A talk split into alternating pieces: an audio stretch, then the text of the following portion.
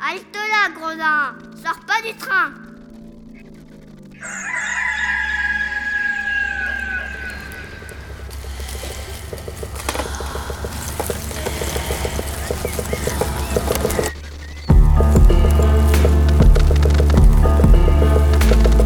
Dès ma plus tendre Plus on est jeunesse, malheureux, plus on souffre. Il faut plaindre les affligés.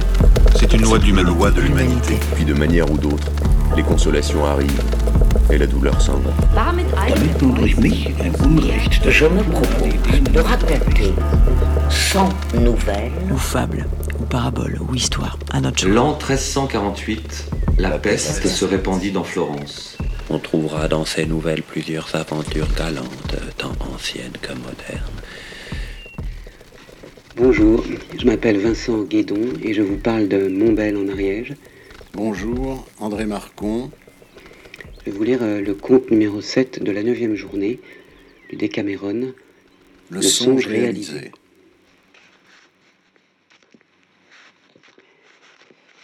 Peut-être connaissez-vous Talent de Maule, homme d'une honnêteté reconnue. Il avait épousé une jeune avait fille épousé une jeune fille nommée Marguerite, qui le disputait en attrait à toutes celles de son sexe. Mais les défauts de son caractère étaient bien capables d'affaiblir l'impression de sa beauté. Fantasque, opiniâtre, inflexible et revêche, Voilà son portrait au naturel. Personne ne faisait rien à son gré. Il suffisait qu'on lui conseillât une chose pour qu'elle fît tout le contraire. Je vous laisse à penser si elle devait faire le bonheur de son mari. Comme il ne voyait point de remède à sa mauvaise humeur, il se fit un devoir de la supporter du mieux qu'il pouvait.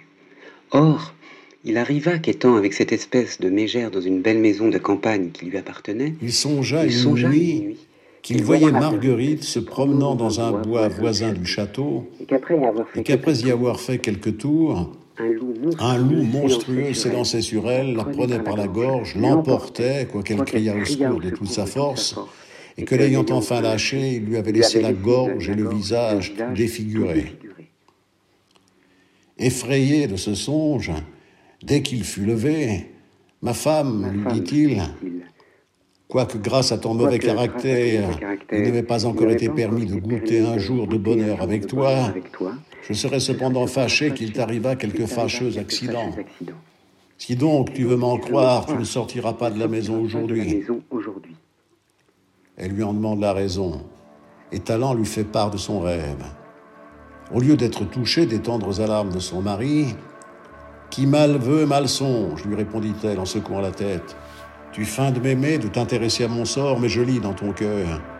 Tes rêves ne sont que l'expression de ce que tu me souhaites, et je ferai en sorte de ne pas te donner cette satisfaction ni aujourd'hui, ni jamais.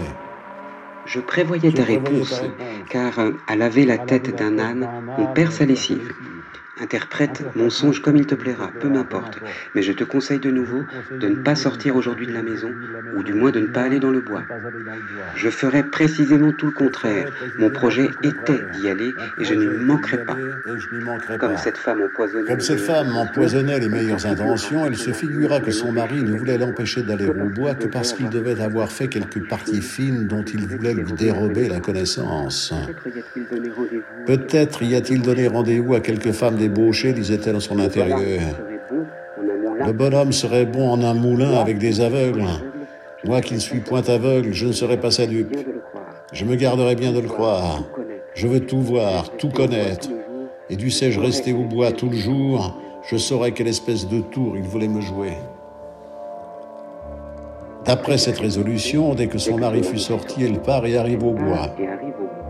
Elle choisit l'endroit le plus épais, s'y cache, fait attention au moindre bruit et regarde de tous côtés si elle ne voit venir personne.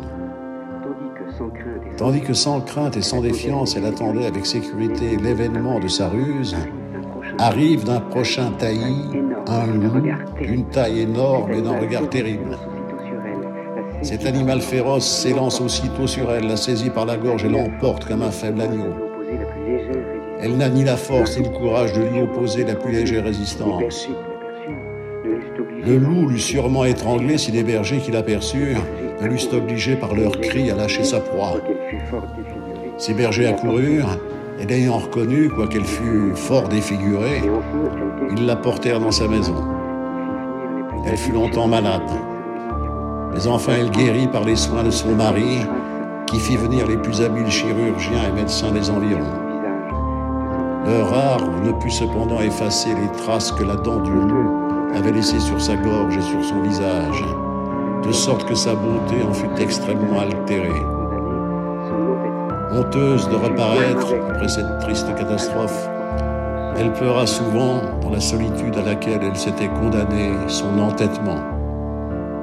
Et ce sut bien mauvais gré de n'avoir pas ajouté foi au songe de son mari.